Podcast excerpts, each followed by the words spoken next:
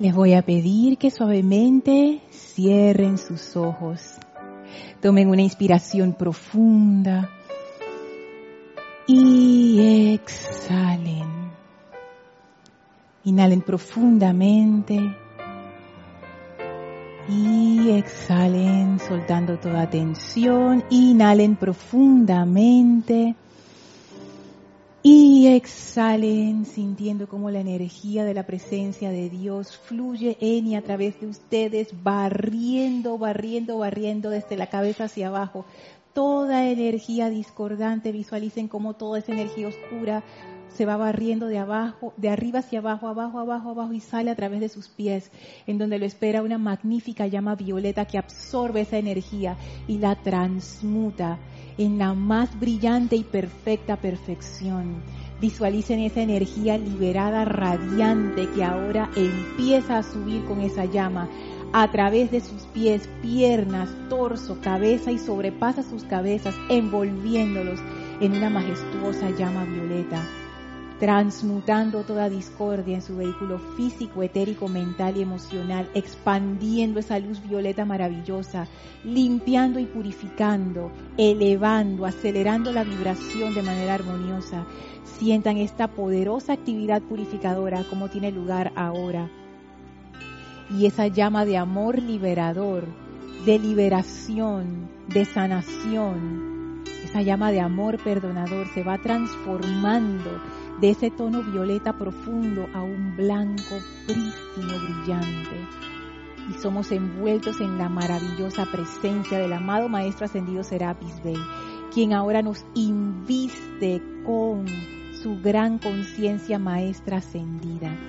Visualicen y sientan la presencia del amado Maestro Ascendido Serapis Bey envolviéndolos por completo y envíen su amor y bendiciones al Maestro por esta gran oportunidad que tenemos de estar en comunión con Él. El Maestro abre un portal frente a nosotros que conecta nuestro sitio físico con el templo de la ascensión en los planos internos. Avancen a través de este portal.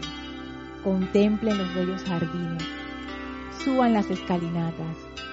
Atraviesen el primer templo, el segundo templo, el tercer templo, entren a esas puertas corredizas del cuarto templo, ese ascensor maravilloso, y nuestra vibración sube una vez más. Y ahora cuando las puertas se abren, estamos frente a los portales del quinto templo. Empujen esas grandes puertas que se abren suavemente y entren al templo circular con el brasero en medio en donde flamea la llama. Y viene a nuestro encuentro el amado Maestro Ascendido Hilarión, sonriente, radiante, y nos envuelve con su gran conciencia maestra ascendida de verdad, de fe, de iluminación, de amor divino. Amado Maestro Ascendido Hilarión, descarga en a través de nosotros tu gran sabiduría e iluminación. Carga nuestras conciencias con tu sabiduría Maestra Ascendida de manera que podamos comprender lo que la verdad es, lo que la presencia de Dios es, lo que lo real es y sentimos como el Maestro nos inviste con esta conciencia. Enviamos nuestra gratitud al Maestro por esta gran oportunidad de estar en comunión consciente con Él y por esta clase. Tomamos ahora una inspiración profunda. Exhalamos y abrimos nuestros ojos. Bienvenidos sean todos a este su espacio, Maestros de la Energía y Vibración. Bienvenida Elma, bienvenidas a todos ustedes que nos sintonizan a través de Serapis Bay Radio o Serapis Bay Televisión. Gracias Gaby por el servicio amoroso en cabina, chat y cámara. La magna presencia yo soy en mí, reconoce, saluda y bendice la presencia yo soy en todos y cada uno de ustedes. Igualmente Gracias por estar aquí, a mis hermanas que me acompañan como siempre. Gracias a todos ustedes por estar conectados, no solamente a esta clase, sino a todo este empeño. Gracias por su amor, por sus comentarios, por sus preguntas, por participar, por sus saludos amorosos en, en los chats. Tuvieras, Elma, porque yo soy cabinera en otras clases y yo tengo el privilegio de recibir esos saludos tan llenos de amor. La gente que se reporta por YouTube, los que se reportan por Skype, Muchísimas gracias por tanto amor. Y es hermoso porque cuando uno llega, uno ve los mensajes de la clase anterior y qué, qué hermoso. Gracias por toda esa conciencia de amor y esa conciencia de estar, de, de, ser parte de... Es como un, como un gran empeño que estamos construyendo todos, todos juntos. ¿no? Es, Ah, bueno, enciende las, las de allá. Enciéndelas todas. Sí. Así que no, Gaby, que me dice que estoy un poco oscura casi, es que sí. ajá, las de abajo. No, esa no, esa. Dale. Para ver si de repente mejora algo. No, esas no. Enciende esas. Ajá, ahí. Ya. Las de ojo de buey no están encendidas. Sí, sí están encendidas. Sí. Así que bueno, muchísimas gracias a todos ustedes por estar aquí, por ser parte de este empeño. Recuerden que lo emocionante de estas clases es que son interactivas y ustedes pueden participar a través de los chats Serapis Bay Radio por Skype o por YouTube, que es chat abierto y público. Y si tienes alguna pregunta o comentario que no pudiste hacerme llegar durante la clase o estás escuchando esta clase en diferido, bueno, no importa, me puedes contactar a mi correo electrónico lorna.serapisbay.com. Y bueno, esta clase eh, sí es una continuación de las clases anteriores con respecto al autocontrol. Em, estábamos viendo una enseñanza del amado Maestro Ascendido Saint Germain que a mí me gusta cómo él, cómo él habla acerca de esto, página 57 en el libro Pláticas del Yo Soy.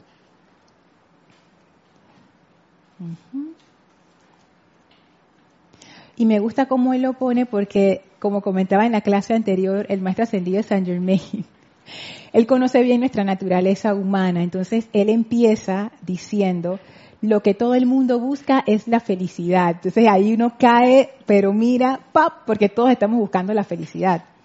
Y no obstante, muchos de los que la han buscado tan diligentemente continúan pasando de largo ante la clave de dicha felicidad. Entonces ahí uno se pone a la expectativa porque uno piensa, no, ay, el maestro va a decir cuál es la clave de esto. La clave sencilla a la felicidad perfecta, dice el maestro ascendido Saint Germain, y su inherente poder sostenedor es el autocontrol y la autocorrección. Entonces ahí es donde uno se desinfla de que, ah, porque uno piensa que va a ser otra cosa, ¿no? Pero en realidad esto que, nos pone el maestro aquí, esto autocontrol y autocorrección, que en estas clases vamos a irlo como, como eh, deshilachando así, partecita por partecita, vamos a ir viendo que en realidad el maestro sí tiene razón. Lo que pasa es que uno no, uno como que tiene su propia idea de lo que el autocontrol es, Cielmi. Es que la personalidad no quiere dejar ir, por eso que no tiene el control. Ajá, la personalidad, exacto. Si, si mi personalidad no quiere dejar ir, ese autocontrol no se puede dar, porque cuando la personalidad está en el mando, en realidad uno no está en control de nada.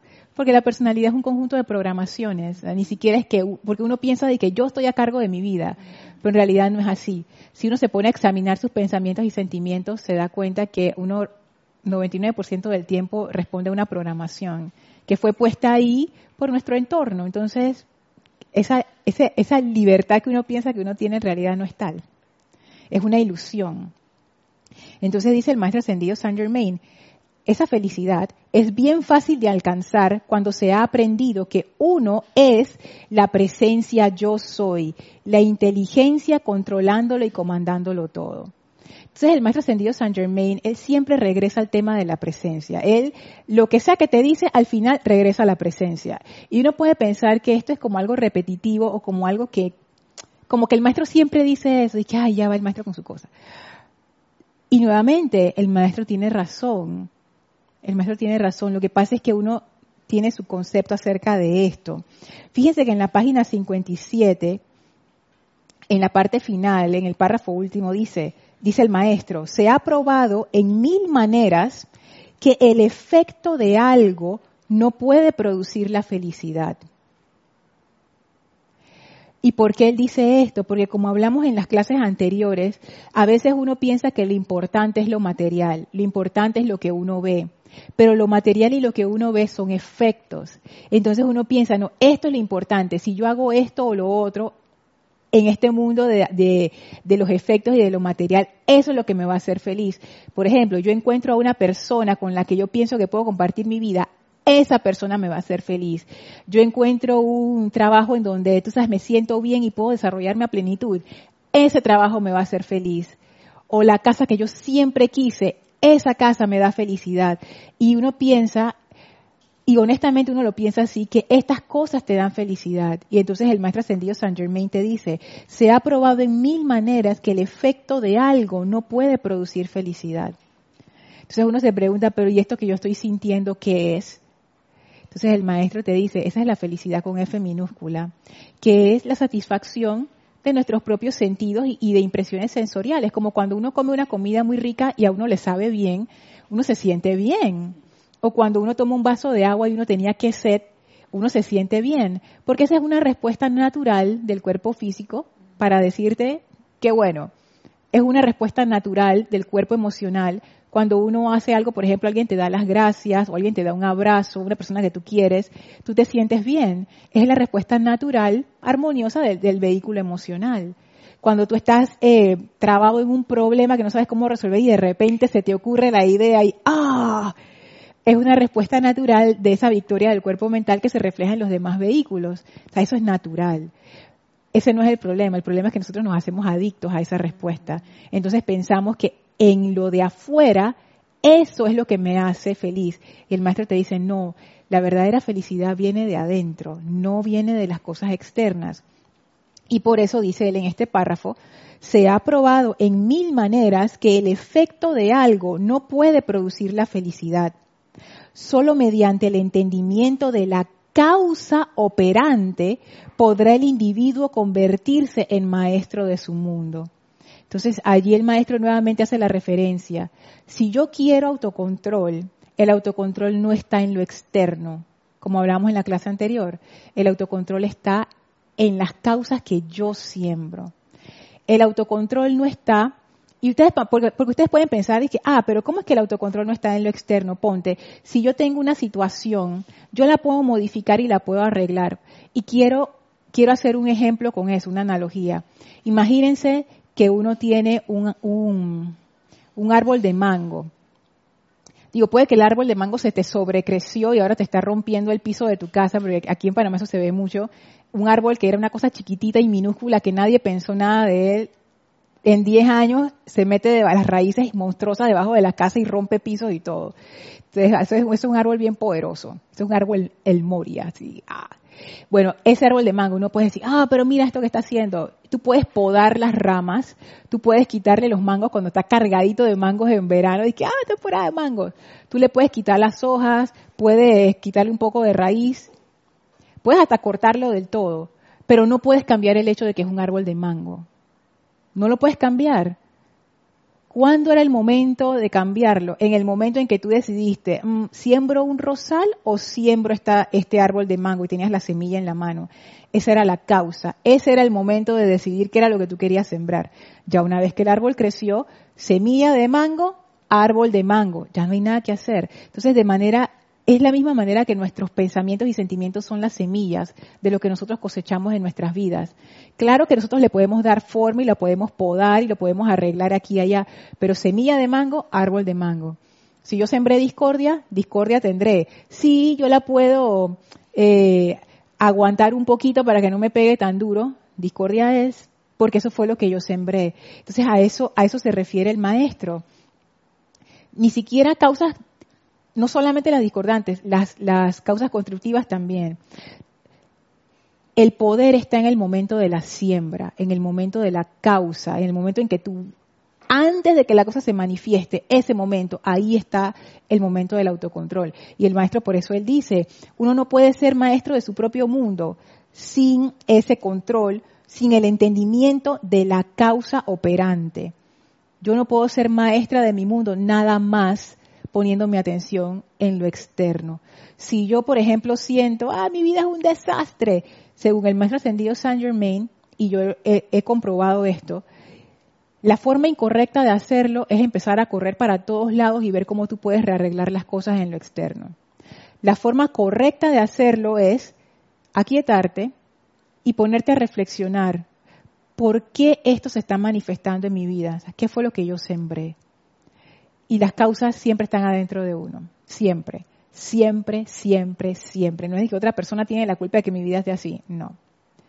Ay, es que la gente me trata mal, uno lo permite. O sea, son ese, ese tipo de cosas, que, cuando, que cosas que uno no quiere aceptar porque son difíciles, pero al fin y al cabo tú te das cuenta, mis creencias están creando esto. ¿Qué tengo que corregir yo primero adentro, en mi mente, en mis sentimientos, en mis creencias, en mis programaciones, para que esto no se siga manifestando? Entonces es un trabajo interno primero, al mismo tiempo que uno va limpiando los efectos afuera con llama violeta y todas las herramientas que nos han dado los maestros. Eso es un cambio de conciencia muy importante para el tema del autocontrol. Y con base en eso, yo les quería traer un cuento de Tony de Melo que a mí me gustó bastante y que ilustra esto que nos dice el maestro de que los efectos no te traen la felicidad.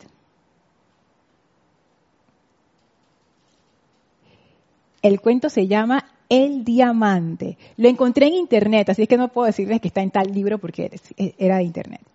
Y dice así, el sanyasi, sanyasi es una manera que le dicen en India a los que son renunciantes, a estos, a estos sabios que se van de pueblo en pueblo, que no tienen casa ni nada, eh, eh, son personas sabias, pues. Dice así, el sanyasi había llegado a las afueras de la aldea y acampó bajo el árbol para pasar la noche.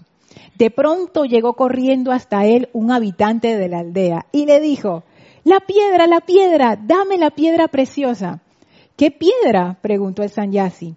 La otra noche se me apareció en sueños el señor Shiva. Shiva es un dios de la, de la tradición espiritual de India.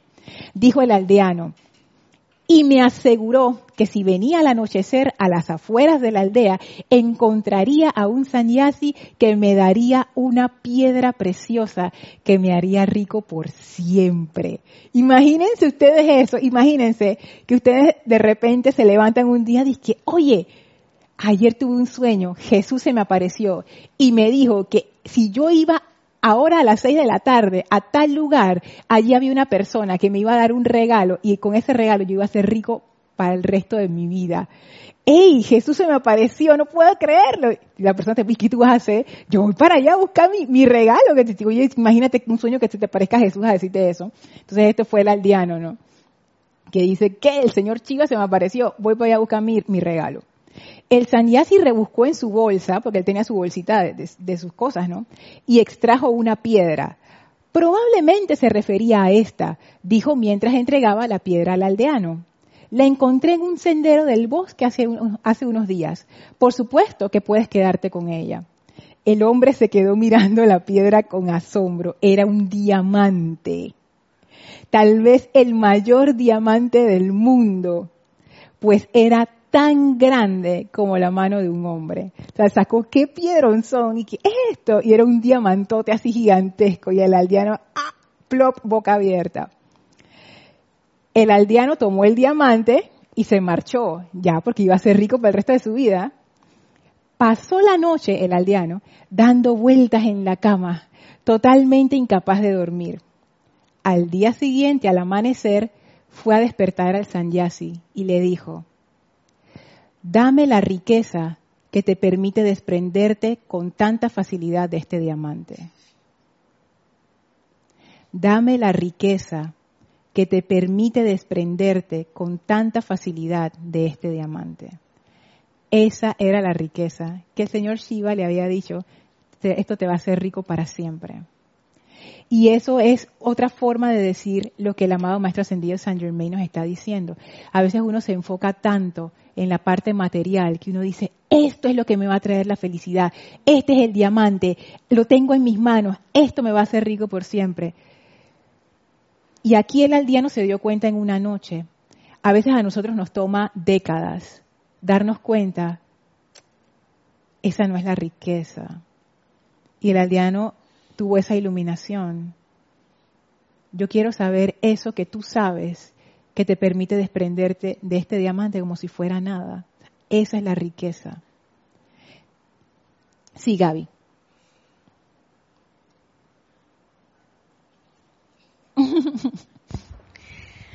ok, aquí tenemos unos comentarios de Angélica de Chilan, Chile.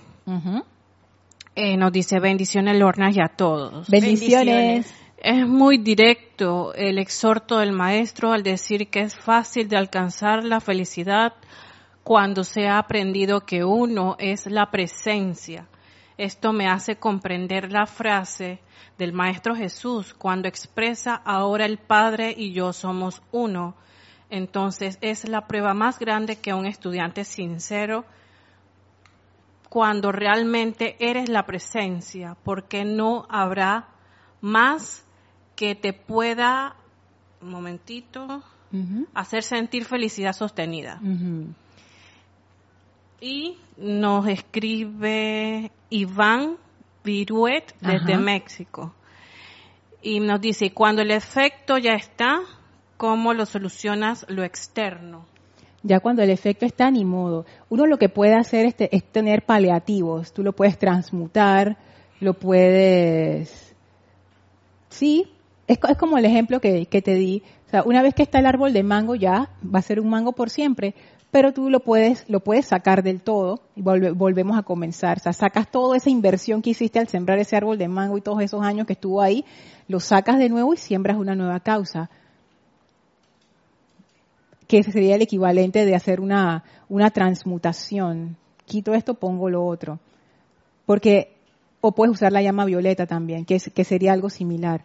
La cuestión, lo que quiero decir es que una vez que tú ya tienes el efecto, ya es poco lo que tú puedes hacer. Es como si tú construyeras un edificio. Vamos a hacer este, este ejemplo. Imagínate que a un arquitecto le piden, diseñate un edificio de cinco pisos. Y él hace todos los planos y toda la cuestión y construyen el edificio. Y cuando ya van terminando, que le falta el último piso, el dueño del proyecto le dice al arquitecto, oye, ponte cinco pisos más ese no es el momento para poner cinco pisos más. Ese edificio fue calculado, las fundaciones, el cemento, las columnas, las vigas, todo eso estaba calculado para cinco pisos, no para diez. Si tú quieres diez pisos, tienes que echar todo eso abajo, perder todo el dinero que invertiste y volver a comenzar con otro plano de un edificio de diez pisos. El momento de hacer el cambio era cuando eso estaba en el papel, que el dueño del proyecto dice, ¿tú sabes qué? mejor en vez de cinco pisos vamos a hacerlo de diez. Y en ese momento el arquitecto te hubiera dicho, ah, perfecto, está bien, yo cambio los planos. Pa, pa. Ese era el momento, ese es el momento del, del pensamiento, de qué, cómo, cómo se va a ver esto. Ya una vez que está construido, ya, ya, ya no puedes hacer mucho, a menos que vuelvas a comenzar de nuevo. Entonces es eso, tener eso en mente. Por otro lado, el comentario de Angélica es tan apropiado al tema de la clase de hoy, porque yo me quedé pensando en eso, Angélica, justo lo que dijiste. ¿Qué es lo que dice aquí el maestro? Cuando se ha aprendido que uno es la presencia yo soy. Y ahí está la clave de todo el asunto. Y yo, hace rato yo llevo reflexionando, hace, hace rato llevo un tiempo reflexionando en esto. Y hoy les quería compartir una idea. Y voy a poner la advertencia que siempre pongo adelante es una idea. No es dogmático, no es que está en un libro, no es que es así. Simplemente la comparto porque a mí me está ayudando mucho a comprender esto que dice el maestro. Y sobre todo me está ayudando a comprender algo que yo he visto en los libros, sobre todo en estos de pláticas del yo soy y de instrucción de un maestro ascendido, que yo no había podido reconciliar y realmente porque no lo comprendía. Fíjense, fíjense en esto. El maestro ascendido Saint Germain nos dice que, que la presencia yo soy es la fuente, es la dadora, es, la, es, el, magno poder controlador de todo, es el, el verdadero poder, la vida y la inteligencia. O sea, la presencia de yo soy tiene el poder. Ahí estamos bien. Pero luego, ponte en la página 58, él dice, el maestro ascendido Saint Germain, todo individuo, al saber que él es el creador de su propio mundo y que en éste se manifestará todo lo que él desea, entenderá que en ningún momento tiene derecho a crear algo discordante en el mundo de otra persona. Y sigue ahí hablando. Pero lo que quiero traer aquí a recalcar es esto, todo individuo al saber que él es el creador de su propio mundo, que esa parte es es fundamental, creo que acá en la página 6 Ah, no, este estaba en... No estaba en instrucción de un maestro ascendido. Que él también decía en, en instrucción de un maestro ascendido, ustedes tienen que escoger qué es lo que ustedes quieren que se manifieste en su mundo. Ustedes son los decretadores de su mundo. Esa es otra frase que él usa. Entonces yo me pongo a pensar, bueno, maestro, ¿cuál de las dos? ¿O es la presencia o soy yo? Pero ¿quién es la que tiene el control de este mundo? Si la presencia es la que es la presencia yo soy la de todo el poder, entonces yo no soy la que estoy escogiendo. Pero yo obviamente sí estoy escogiendo, pero yo me doy cuenta de las locuras que me pasan, entonces yo me doy cuenta que eso nació de mí. Entonces yo sí soy, como tú dices, el creado, la creadora de mi propio mundo, pero entonces no era la presencia, pero ¿cómo yo puedo tener ese poder si el poder es de la presencia? Eh, entonces ahí mi mente como que... Y yo nunca había podido reconciliar las dos, porque el maestro como que nos recuerda nuestro poder, como seres encarnados y nos recuerda el poder de la presencia. ¿Cuál de las dos? Sí, Elma. Entonces ahí lo que yo digo es el autocontrol. Para poder, es como la forma que voy pensando, tener ese control y corregir. Si yo sé que estoy pensando algo que voy a realizar y va a perjudicar lo demás, no lo hago. Entonces ese autocontrol no lo, no lo realizo, no lo hago a la realidad. Por eso que es el autocontrol. Claro, el autocontrol te permite hacer esa corrección antes de que la cosa, antes de que siembres la semillita. Y es fundamental. Y es parte de esto. Ajá, Gaby. Sí, nos escribe Paola Farías desde el Caribe mexicano. Bendiciones. Hola Paola, Dios te bendice. Nos Dios te bendice. Nos comenta. Yo soy la presencia gobernante y por lo tanto solo acepto el bien en mi mundo. Yo comando mi energía para que así sea. Uno se vuelve consciente de que es Dios a través de mí. También nos comenta Oscar Hernán Acuña Cosio desde Cusco, Perú. Bendiciones a todos. Bendiciones creo que nosotros somos un vehículo de creación. La presencia yo soy crea a través de cada uno. Así es. Gracias Paola y gracias Oscar. Y fíjense que lo que les voy a compartir está muy relacionado, sobre todo, el que en realidad está bien relacionado con los dos comentarios, porque el, el decreto que trajo Paola, yo soy la presencia gobernante, sí, nosotros somos la presencia gobernante, pero ahora vamos a ver hasta qué punto nosotros somos esa presencia gobernante. Y lo que dijo Oscar, nosotros somos un vehículo, somos más que un vehículo, fíjate, y eso es algo que, que yo le he estado dando vueltas y por eso les pongo la advertencia. Estas son cosas que uno reflexiona y piensa, pero no necesariamente quiere decir que son así. O sea, yo no soy maestra ascendida, no tengo la visión interna, pero son cosas que me han ayudado a empezar a comprender esto, que si esto no lo tenemos claro, como dice el maestro ascendido Saint Germain, este entendimiento, cuando no hemos aprendido que somos la presencia, si nosotros no comprendemos eso, aunque sea un poquitito, esto del autocontrol va a ser, iba a decir imposible. A mí no me gusta usar esa palabra porque uno piensa que no, pero en algún momento es posible, yo no sé. Vamos a decir que es poco probable, poco posible, poco probable. Y esto fue después de darle vueltas y vueltas y reflexionar, pensando, bueno, ¿quiénes somos nosotros? Nosotros, el ser externo, ¿de dónde, de dónde viene? ¿Cómo es la cuestión? Y parte de lo que voy a decir está en este libro que es una compilación, El Santo Ser Crístico. Es bien interesante, fíjense esto. Imagínense, acá los que lo están viendo en cámara, pero los que lo están escuchando en, audio o, lo van a escuchar en diferido en audio, tengo un diagrama sencillo en el tablero, es muy sencillo de visualizar. Tengo el tablero dividido en tres partes.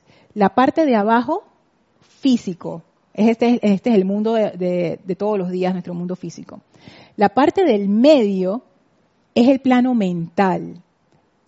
Y ese plano mental está dividido en dos, mental superior, mental inferior. Y por último, la parte de más arriba le puse espiritual. Y ya, ese es el plano que está arriba del mental, que es el plano espiritual. Vamos a decir, son tres planos. Y el del medio está dividido en dos, mental superior y mental inferior. Entonces, vámonos aquí a la presencia yo soy. La presencia yo soy está en este plano espiritual. Ella fue creada por los padres dioses y por esa chispa divina. El maestro ascendido Lanto, él tiene un discurso precioso en el diario del Puente de la Libertad Cujumilato Confucio, en donde él hace toda la explicación de cómo fue esa creación espiritual de la presencia.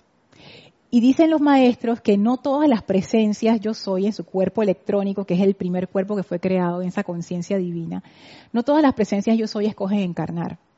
Hay algunas que hacen sus estudios en otros lados del universo y nunca se, ocupan de bajar acá hasta donde estamos nosotros, al fondo del mar. Pero hay unas que sí.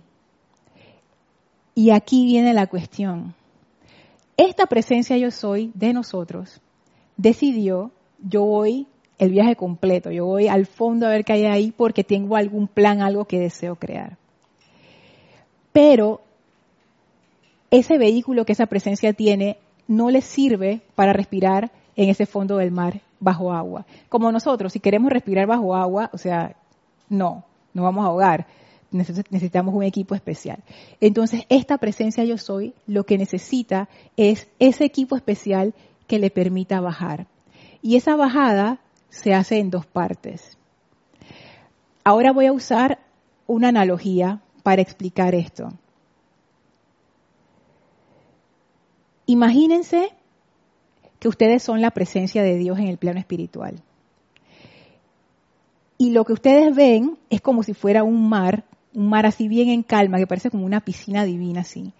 Y ese mar es el mental superior, que es el primer plano después del espiritual, ese es el mental superior.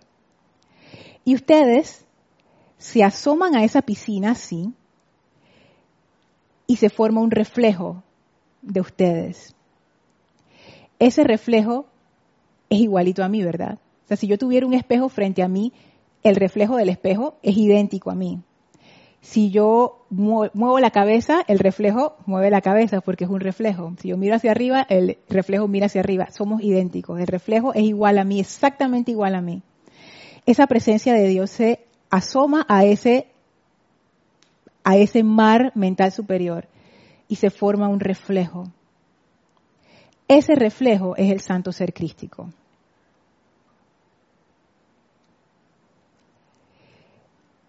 Ese reflejo, como dicen los libros santos y todas las cosas, es idéntico al Padre. ¿Ustedes han escuchado esa analogía? Que el santo ser crístico es igualito al Padre. Por eso, porque ese reflejo de la presencia en ese mental superior es exactamente igual. La presencia yo soy es la fuente de la vida de la inteligencia, de esa energía primigenia que hablamos hace muchas clases anteriores. Cuando ocurre ese reflejo, es como si la presencia yo soy, al poner su atención en el reflejo, cargue ese reflejo con vida, con inteligencia. Y ese reflejo es como si cobrara vida, es como si fuera un clon de la presencia de Dios en el plano mental superior. O sea, tenemos la presencia de Dios que se ha reflejado en el plano mental superior en un ser que es exactamente igual a la presencia. Es idéntico, exactamente igual. Elmi. Yo lo puedo ver como una sombra cuando hay, por ejemplo, tú, hay bastante luz y, hay un reflejo de una sombra. Yo lo puedo ver como una sombra, ¿verdad? No, no, no, es una sombra, es un reflejo. Sí. Y fíjate esta analogía porque es tan importante. Porque se ha dicho, y esto está en los libros, lo pueden leer, que el santo ser crístico, la voluntad del santo ser crístico es una con la voluntad del Padre, es la misma voluntad. Es porque ellos dos son lo mismo. El santo ser crístico es un reflejo de la presencia de Dios, es un reflejo animado, con vida de esa presencia de Dios. Tiene los mismos poderes, las mismas facultades, es la presencia de Dios en el plano mental superior ese santo ser crístico es, tiene las mismas propiedades de la presencia yo soy. Esa presencia yo soy es todopoderosa en el plano espiritual. Ese santo ser crístico es todopoderoso en el mental superior hacia abajo. Es un reflejo exacto de la presencia de Dios. Es la presencia de Dios en el plano mental superior. Por eso es que es la misma voluntad. Por eso que dicen la voluntad del Hijo y la voluntad del Padre son uno. Sí, porque es lo mismo. Es como, como esa, esa reproducción que hacen las células, la mitosis, que hay una célula que cuando se va a dividir, lo que hace es que clona el, código genético y después se hace así, plap, y salen dos células. Son exactamente iguales. Es como un clon. Es exactamente eso. Es como si la presencia yo soy se clonara y una de las partes de ella queda, una en el espiritual y una en el mental superior, pero ambas son iguales. Sí, ok. Hay comentarios. Ok, déjame terminar la idea aquí. Esto que voy a decir es muy importante como parte de la analogía. El santo ser crístico es la presencia de Dios en el mental superior. Son exactamente lo mismo, los mismos poderes, las mismas facultades. El santo ser crístico piensa lo mismo, tiene los mismos pensamientos que la presencia yo soy, los mismos sentimientos que la presencia yo soy, las, actúa motivado por las mismas cosas, es una réplica, es lo mismo que la presencia yo soy, actúa como la presencia, tiene las mismas motivaciones, las mismas ideas, el mismo propósito de la presencia, porque es la presencia en ese mental superior. La forma que a mí mejor se me ocurre para describirlo es utilizar un ejemplo de una película que se llama La Matriz, The Matrix, la número 2. Pueden encontrar pedazos de la película en YouTube búsquenlo, la matriz número 2 y pongan agente Smith. En la matriz número 2 en esa película, el agente Smith, que es el malo de la película, empieza a clonarse, él es, es como un virus de computadora. Entonces él lo que hace es que él te toca a Elma y entonces en vez de Elma ahora hay un clon de mí. Y fíjense en las escenas de pelea con el héroe de la película cada clon se mueve diferente porque cada quien está peleando a su manera, pero todos tienen el mismo pensamiento, el mismo sentimiento y las mismas ganas de darle su golpe al, héroe. O sea, todos tienen la misma voluntad. A pesar de que son muchos, en realidad es uno solo, la voluntad de uno solo. Un solo pensamiento, un solo sentimiento. Es como una mano. Yo tengo varios dedos, pero en realidad es una mano. La presencia yo soy se refleja en el Cristo y el Cristo es un ser que es igual a la presencia. Pareciera que fueran dos, pero en realidad es uno solo. Esta es la parte que a veces es como un poco así como capciosa de entender, pero en realidad no es que son dos presencias, es una sola presencia en dos. Es como si, Elma, tú llegaras a un, a un cuarto lleno de espejos y tú me llamas, te estás probando una ropa. Aquí en Panamá, los cuartos donde uno se prueba la ropa de damas tiene varios espejos. Y entonces yo entro al cuarto para ver si te está quedando bien la ropa. Y yo digo, ¡Ah! Elma, te convertiste en tres Elmas, ahora hay tres Elmas. Y tú dices, oye, no son tres Elmas, es el reflejo. En realidad solamente hay una Elma, pero hay varios reflejos. Es lo mismo en este caso. En realidad es una presencia, pero hay dos de esa presencia, pero en realidad es una sola presencia. Esas dos, el santo ser crístico y la presencia, son exactamente iguales. Si tú ves al Hijo, ves al Padre. Son exactamente iguales. Nada más hay una diferencia. Y esta es la diferencia que hace la diferencia. Y es que la presencia proyecta al santo ser crístico. El santo ser crístico no proyecta la presencia. Por eso es que está todo el poder, toda la gloria a la presencia. Si la presencia dijera, ya terminé mi trabajo aquí, y se retrajera y dejara de reflejarse, el reflejo desaparece. Pero la presencia desaparece al quitarse el reflejo. No. Si tú te dejas de reflejar en un espejo, tú dejas de ser. No. Por eso es que les digo, pareciera que hubieran dos, pero en realidad es una sola. La presencia se está reflejando en el plano mental superior, pero ese ser es la presencia. Gaby. Sí, tienes varios comentarios. El primero de Iván Viruet nos comenta, sin el afán de ofender hay veces que decimos que somos esto o aquello, mientras no lo hacemos carne, es decir, que lo manifestamos o lo sentimos, de nada sirve o no. Es así, por eso mismo estoy haciendo esta explicación, porque después de yo como que empezar a comprender esto, yo me di cuenta, Iván, eh, lo que los maestros dicen sí es cierto después de todo. Y a mí se me había olvidado. Ustedes me dirán, ustedes me dirán al final de la explicación cómo ustedes se sienten al respecto. Gaby. Nos escribe Paola Farías, nos comenta, y eso que dices Lorna, el reflejo es la manera que Dios está creando por medio de la sustancia divina y es de esa misma manera que nosotros creamos. Lo que ponemos en ese mar de sustancia se crea. Si yo pongo en mi mente a mi santo ser crístico, a mi amada presencia yo soy, eso voy a reflejar en mi mundo. Y así me voy a manifestar yo como esa toda poderosa presencia de Dios en acción. Lo que dijiste al inicio de que así mismo nosotros creamos es toda la razón y lo vamos a ver al final del ejemplo. Lo segundo de poner en tu mente la presencia, te vas a dar cuenta que aquí hay como un twist de la historia. aquí es, es distinto a lo que uno piensa. Vamos a ver, Gaby. Valentina de la Vega desde Madrid, España. Bendiciones para todos. Bendiciones. Y luego ese reflejo en el mar mira hacia más abajo y este reflejo somos nosotros. No eh, sé si me he explicado bien. Claro que sí. Y es que eso es justamente lo que sigue. ¿Hay otro comentario? Ajá. Angélica desde Chile, Chile. Bendiciones a todos. Bendiciones. Bendiciones. Lorna, cuando leo algo como la precipitación por suministro es lo más fácil de lograr. Digo, ya conciencia externa está bueno.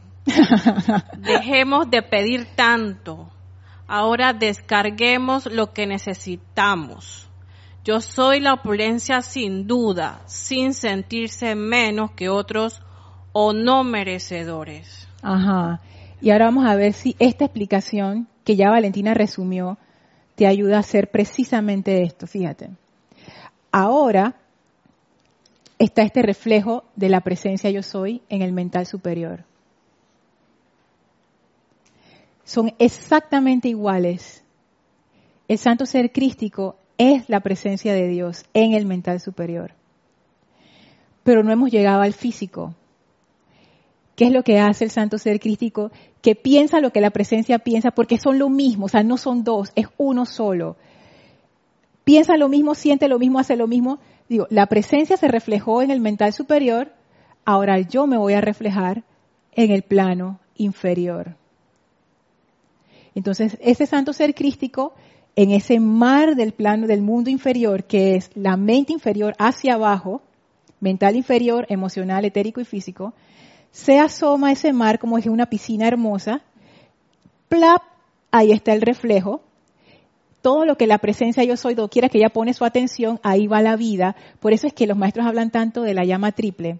La llama triple es el anclaje. Ese es como, como el lugar donde converge esa energía de vida. Doquiera que tú, la, la, llama triple es como el final de una caña de pescar. Tú la amarras así y ¡pap! doquiera que esa llama caiga, hasta allá va el hilo es algo así. De la presencia hay una llama triple al santo ser crístico, ese es el anclaje de la vida allí. Mientras esa llama esté ahí, hay santo ser crístico. Cuando esa llama ya no está, se acabó la creación. Ese santo ser crístico descarga una llama triple. ¿A quién? El plano inferior. Sí. Descarga una llama triple a lo que nosotros, al que los maestros llaman el ser externo. Yo no sé si ustedes acaban de, agarrar ese, ese ligero giro de la cuestión. Eso fue para mí lo que hizo toda la diferencia. Sí. Ese santo ser crístico se refleja igualito que la presencia y ese reflejo es lo que los maestros llaman el ser externo.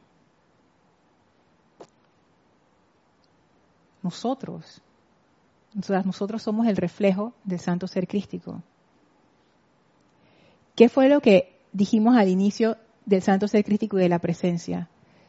Son exactamente iguales, tienen los mismos poderes, las mismas facultades. El santo ser crístico, al igual que la presencia, es todopoderoso en su plano de acción, la presencia en el plano espiritual, el santo ser crístico en el plano mental superior. ¿Cuál sería la correspondencia con el ser externo? Pónganse a pensar en eso. Yo sé que ustedes dicen, pero yo no me, yo no me veo así, que santo ser crístico. Vamos a dividirlo en dos. Los maestros hablan de que hubo lo que, lo que la religión católica, la caída del hombre, lo que le dicen, caímos de la gracia, como la gente dice que Adán y Eva se fueron del paraíso, etcétera, y varias culturas tienen una, una mitología similar. Vamos a poner es que esto es antes de caer de la gracia, antes de que existiera Ah, la personalidad, el ego y toda la cosa. Antes de eso, antes de eso. Ese santo ser crístico se refleja en el ser externo. El ser externo es exactamente igual al santo ser crístico. Tiene la misma voluntad porque piensa lo mismo, siente lo mismo, actúa de la misma manera, porque en realidad no son tres. ¿Cuántos son? El mal que cuatro. No, esa es la trampa. En realidad son uno mismo.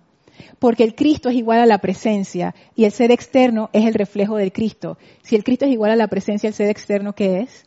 Sí. igual a la presencia. No son tres, es uno solo. Son, tres, son dos reflejos de una presencia, pero en realidad no son tres cosas separadas. Es una sola presencia en tres planos de manifestación diferentes. Entonces son tres espejos, uno principal y los dos espejos que van señalando la, la- la actividad de los planos inferiores.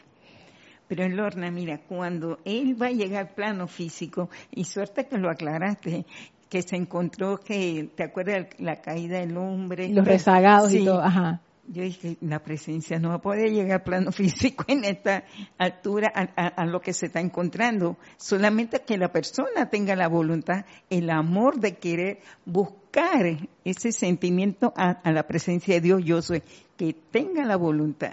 Es que ahí viene la cuestión y eso es lo que a mí me ha puesto a pensar y me ha puesto a pensar y me ha puesto a pensar y me ha dado un sentimiento,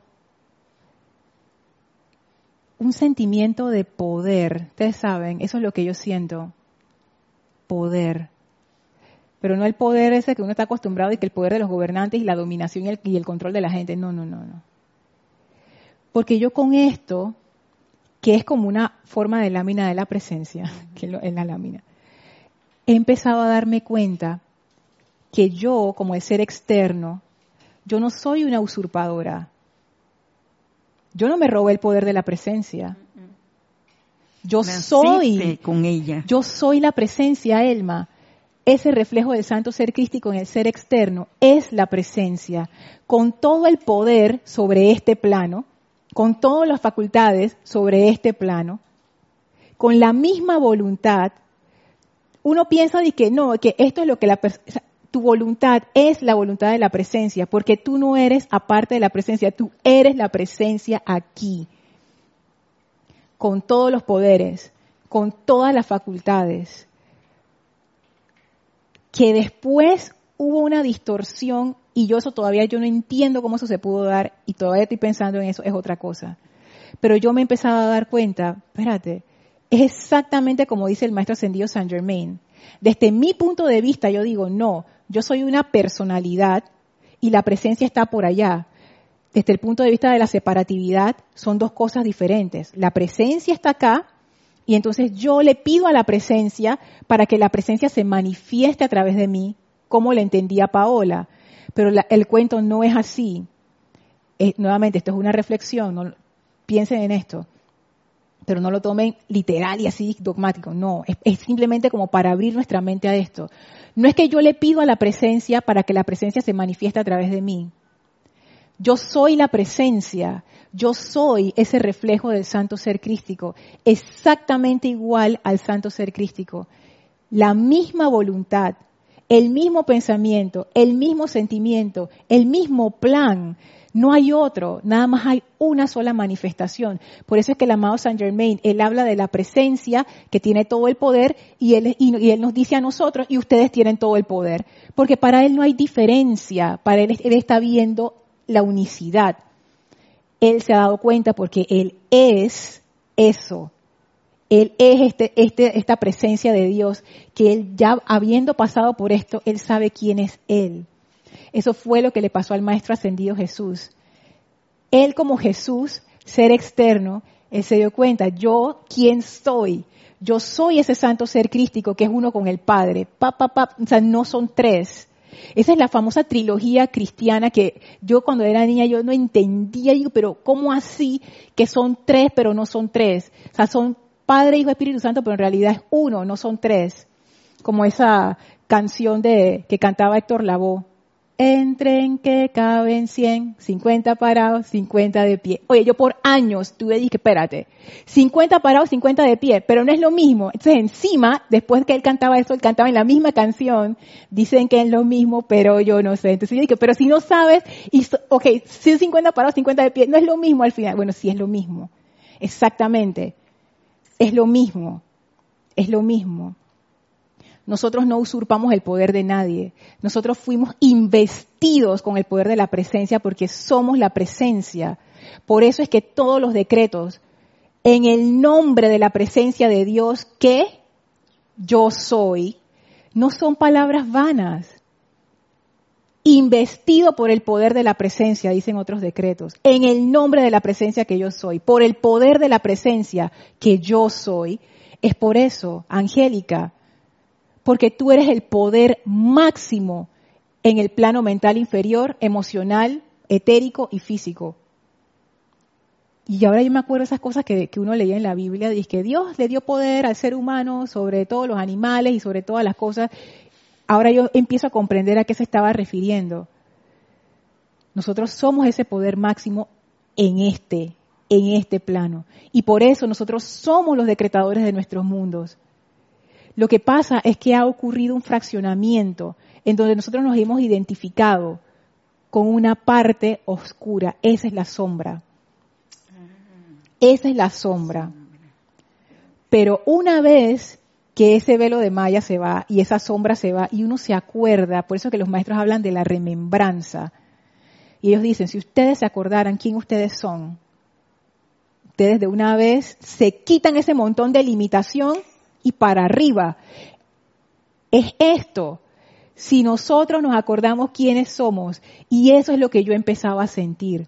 Nada más el hecho de sentir, yo no estoy aquí por, por un, tú sabes, por una, una, suerte que, que, salí. O sea, yo no soy una, un, un, un, ser humano como un corcho en el mar. Yo no me usurpé los poderes de nadie. Yo no estoy diciendo, amada presencia, por favor, solicitándole ahí agarrar los pies de la presencia para que me ayude. No, no es que yo soy parte de, yo soy la presencia. Yo soy la presencia. Yo soy ese reflejo del santo ser crístico que está lleno de vida y de inteligencia. Así como el Cristo es idéntico al Padre, a la presencia fuente, así yo soy igual al santo ser crístico. No hay ninguna diferencia. Nosotros pensamos que hay diferencia. Es como si nosotros fuéramos el diamante, el diamante del cuento del inicio.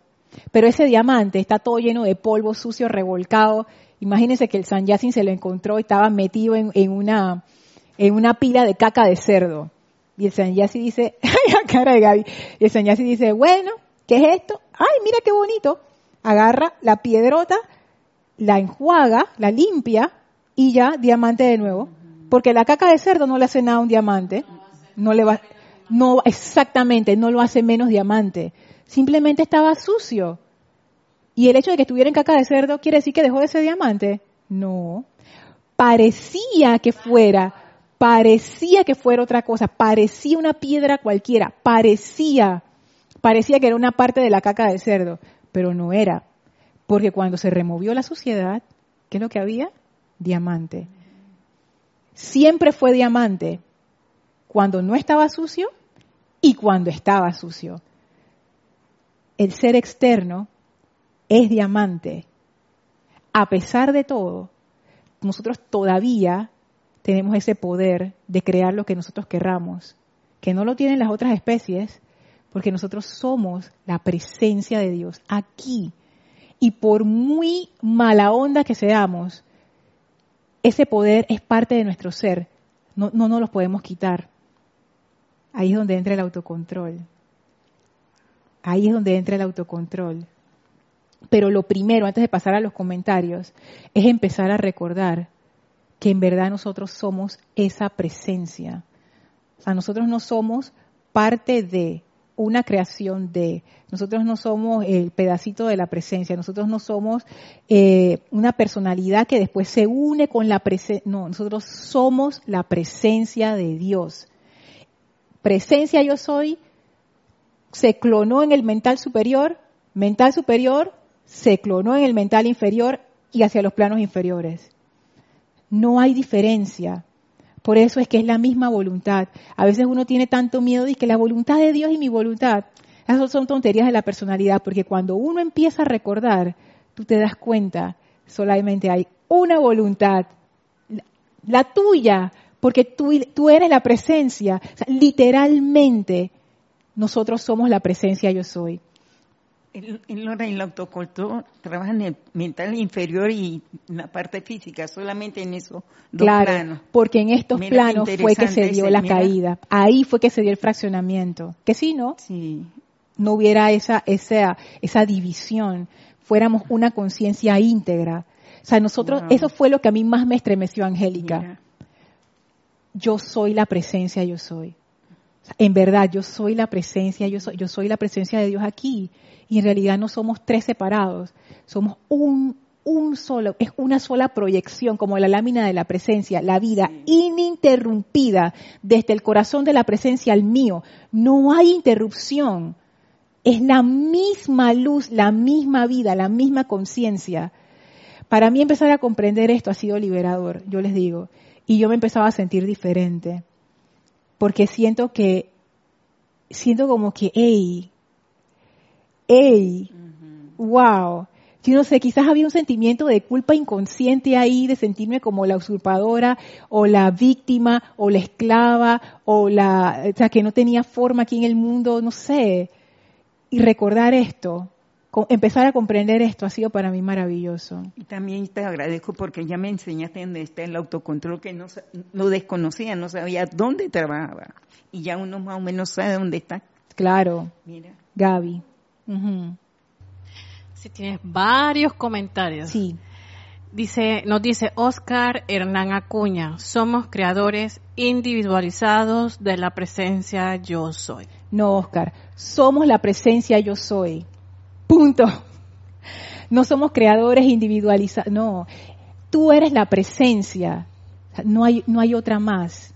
No es que la presencia te creó a ti para ser un creador de ella tú eres la presencia. Esto, métanle reflexión con la lámina de la presencia. Visualicen la lámina y piensen en esto, no como algo dogmático de que tiene que ser así, no, no, no, no, o sea, traigan la idea, visualicen la lámina y dejen que surja dentro de ustedes eso que los va a guiar. A pesar de que yo lo estoy diciendo aquí con palabras intelectualmente, esto no fue producto de una reflexión meramente intelectual. Necesitan ustedes ahora sumergirse para ver qué encuentran, si entienden lo mismo o puede que no. Pero lo que yo les puedo decir y por la razón por la que lo quería compartir es que para mí ha hecho toda la diferencia. Porque ahora yo veo con otros ojos la enseñanza del maestro. Ahora cuando yo leo los decretos que dicen en el nombre de la amada presencia de Dios que yo soy, Ustedes no tienen idea cómo mis decretos han cambiado, cómo yo me estoy conduciendo diferente. Porque al, contrario de lo que yo hubiera podido pensar, dije, ah, como ahora me creo, así entre comillas, me creo la presencia, ahora hago lo que me da la gana, el efecto ha sido contrario. Ahora como yo me he dado cuenta, yo soy esa presencia, lo que ha surgido en mí es un deseo de conocer más de ese santo ser crístico, de, conocer más de esa voluntad, de, realizar lo que yo vine a hacer, la razón por la cual hice todo, esa presencia se proyectó. O sea, yo quiero saber más de esa luz, más cuidadosa con la energía, porque ahora me doy cuenta de la responsabilidad. Es una responsabilidad con júbilo, o sea, son tantas cosas, pero cada quien necesita hacer su viaje interior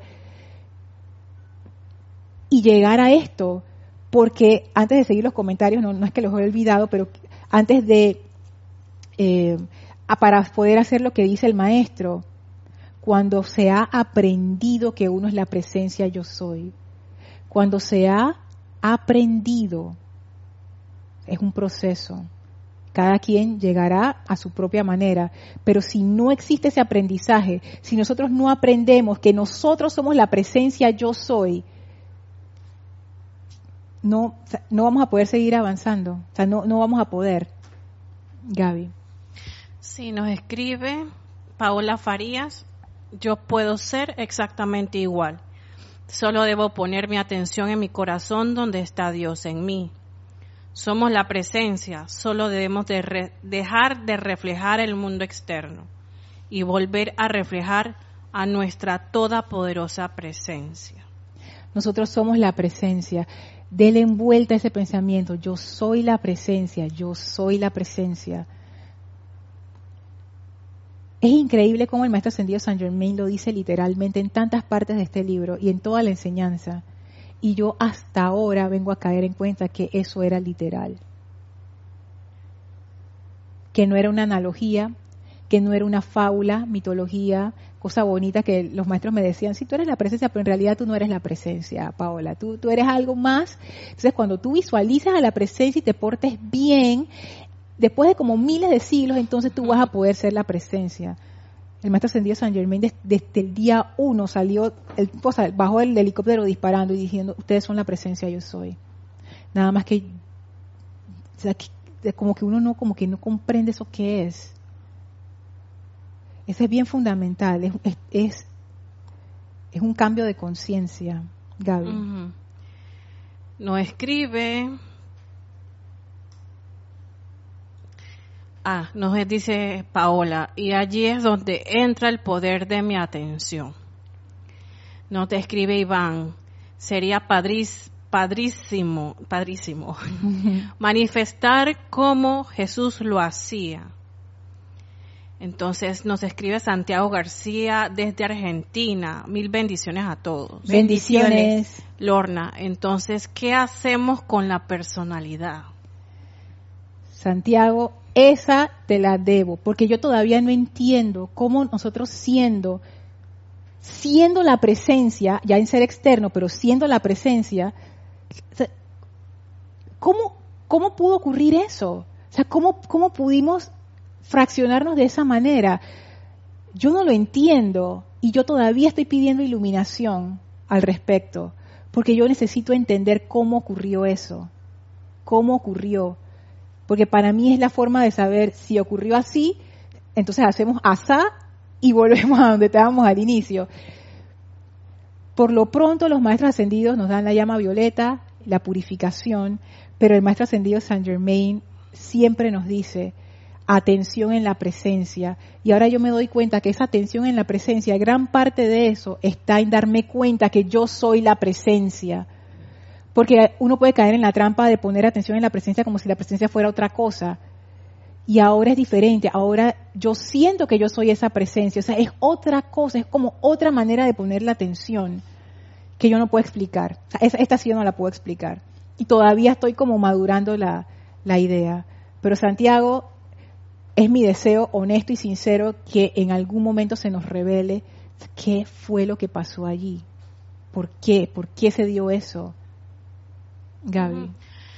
Paqui Serrano desde España. Hola, Mil bendiciones y te da las gracias. Bendiciones. Te da las gracias por esta clase tan iluminadora. Angélica nos escribe, Lorna, al aceptar esta explicación en mi mente inferior, entonces y solo entonces puedo llegar a ser una verdadera sacerdotisa del fuego sagrado.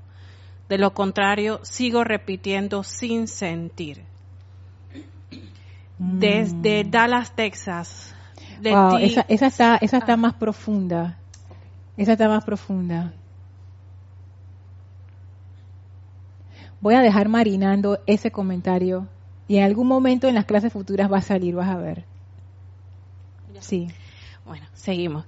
Leticia López desde Dallas, Texas. Saludos y bendiciones. Hola bendiciones. bendiciones. Lo que nos queda es limpiarnos de este excremento de Sí.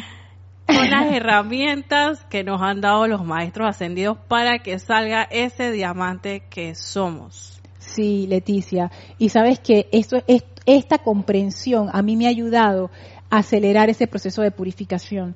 Porque antes, cuando yo metía la pata, pensaba lo que no debía, y tú sabes que uno hace, sus bellaquerías y sus cosas, yo sentía que yo estaba haciendo esas cosas y entonces me sentía mal y se venía la culpa y toda la cosa y que llamada presencia y ley del perro. Ahora, cuando yo me pillo haciendo una de esas, yo así, ¿qué está pasando aquí?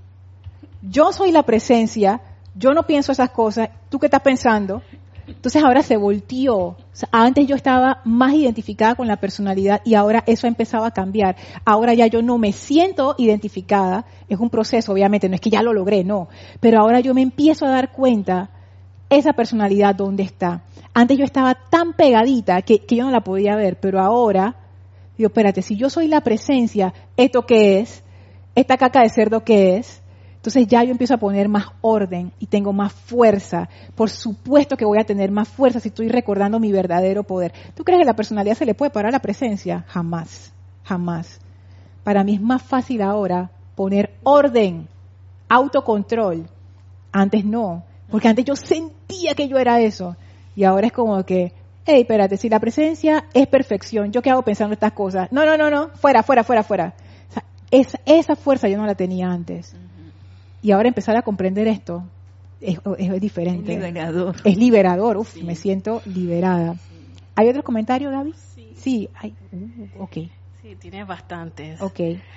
Bueno, los voy a ir mencionando. Sí, menciónalos así todos de corrido. Sí. Iván Viruet, ¿por qué crees que viene, que va y viene?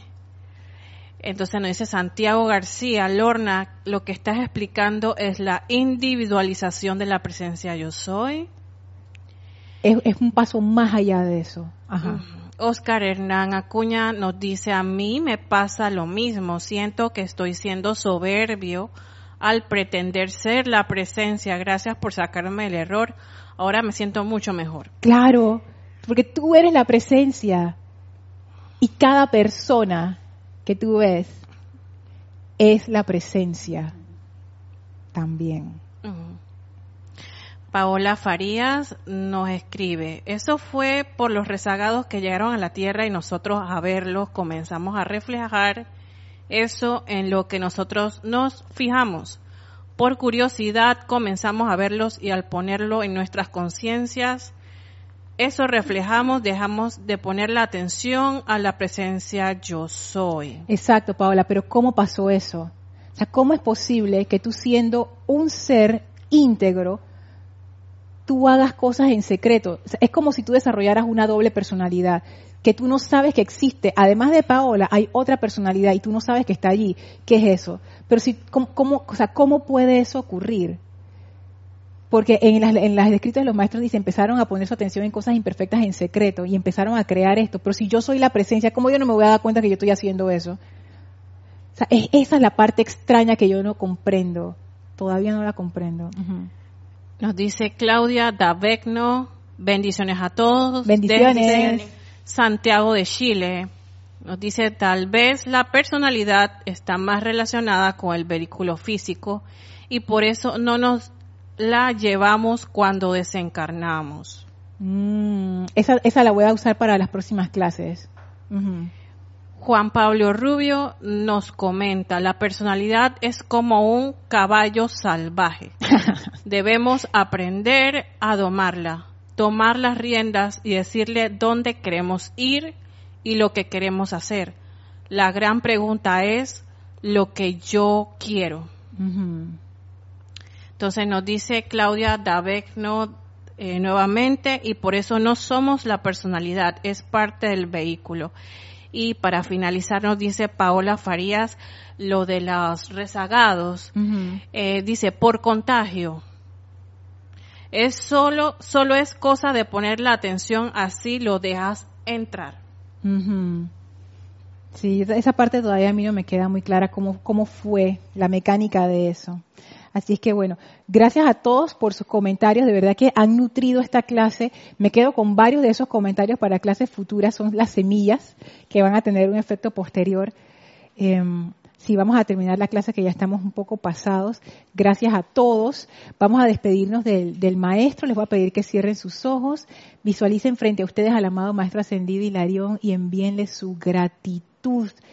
Invocamos el entendimiento ascendido del amado Maestro Ascendido Hilarión para comprender esta realidad de que somos esa presencia yo soy sin duda alguna en nuestras vidas y habiendo recibido esta bendición, enviamos nuestra gratitud y amor al Maestro y ahora nos retiramos del quinto templo, cuarto templo, tercer templo, segundo templo, primer templo, descendemos las escalinatas, atravesamos el jardín y a través del portal regresamos al sitio donde nos encontramos físicamente para expandir esa maravillosa radiación de amor y verdad a todo nuestro alrededor. Tomen una inspiración profunda, exhalen y abran sus ojos. Muchísimas gracias por habernos acompañado. Yo soy Lorna Sánchez, esto fue Maestros de la Energía y Vibración. Deseo para todos ustedes mil bendiciones. Muchas gracias.